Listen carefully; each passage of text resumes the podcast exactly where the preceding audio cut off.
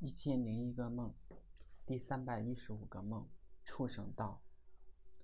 有天我刚出门，看见邻居家的羊飞奔而过，后边还有狗叫。邻居说：“我家的羊被狗咬了。”我回头一看，果然，大羊都带了点伤，特别是领头羊，腿上被狗咬了一个洞，有个羊羔的腿也瘸了。老爸抱着那大母羊，心疼不已。这只羊最肥，大概有九十斤，这要是死了就亏大了，价值一千多呢。我也担心，羊要是死了，那肉估计也不能吃。而且，我还怀疑羊会不会得狂犬病，再去咬其他羊。后来，我又去羊圈里面看羊。那头羊羔已经半埋到土里，但是还是活的，不知道是他自己埋的还是老爸弄的。出门以后，我发现窗台上的盆子放了一只拔毛的鸡，老妈大概要把它杀了。我看鸡脖子还有道血印，以为已经放血了。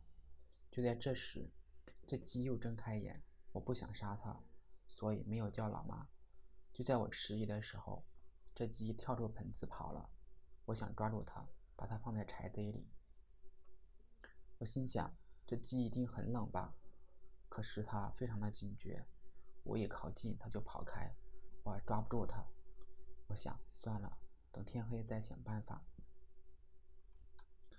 天黑以后，我找来手电筒，到鸡窝里边去找这只鸡。找到以后，用手电筒照它的眼睛，希望它眼花看不到路。结果他还是躲着我，在院子里边东躲西藏。我觉得算了，是死是活看他自己了。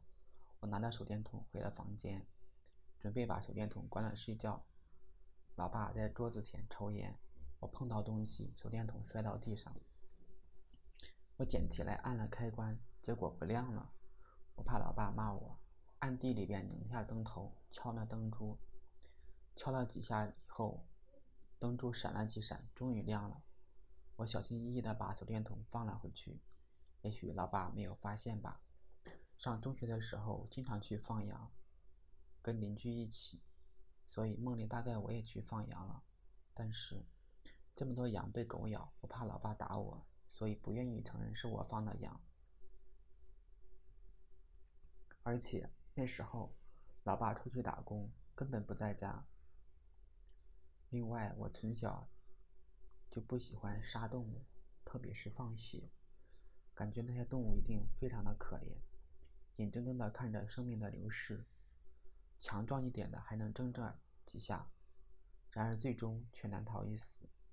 所以，佛教有六道，而人最不愿意去的就是畜生道，那是任人宰割的命。可是，即使人。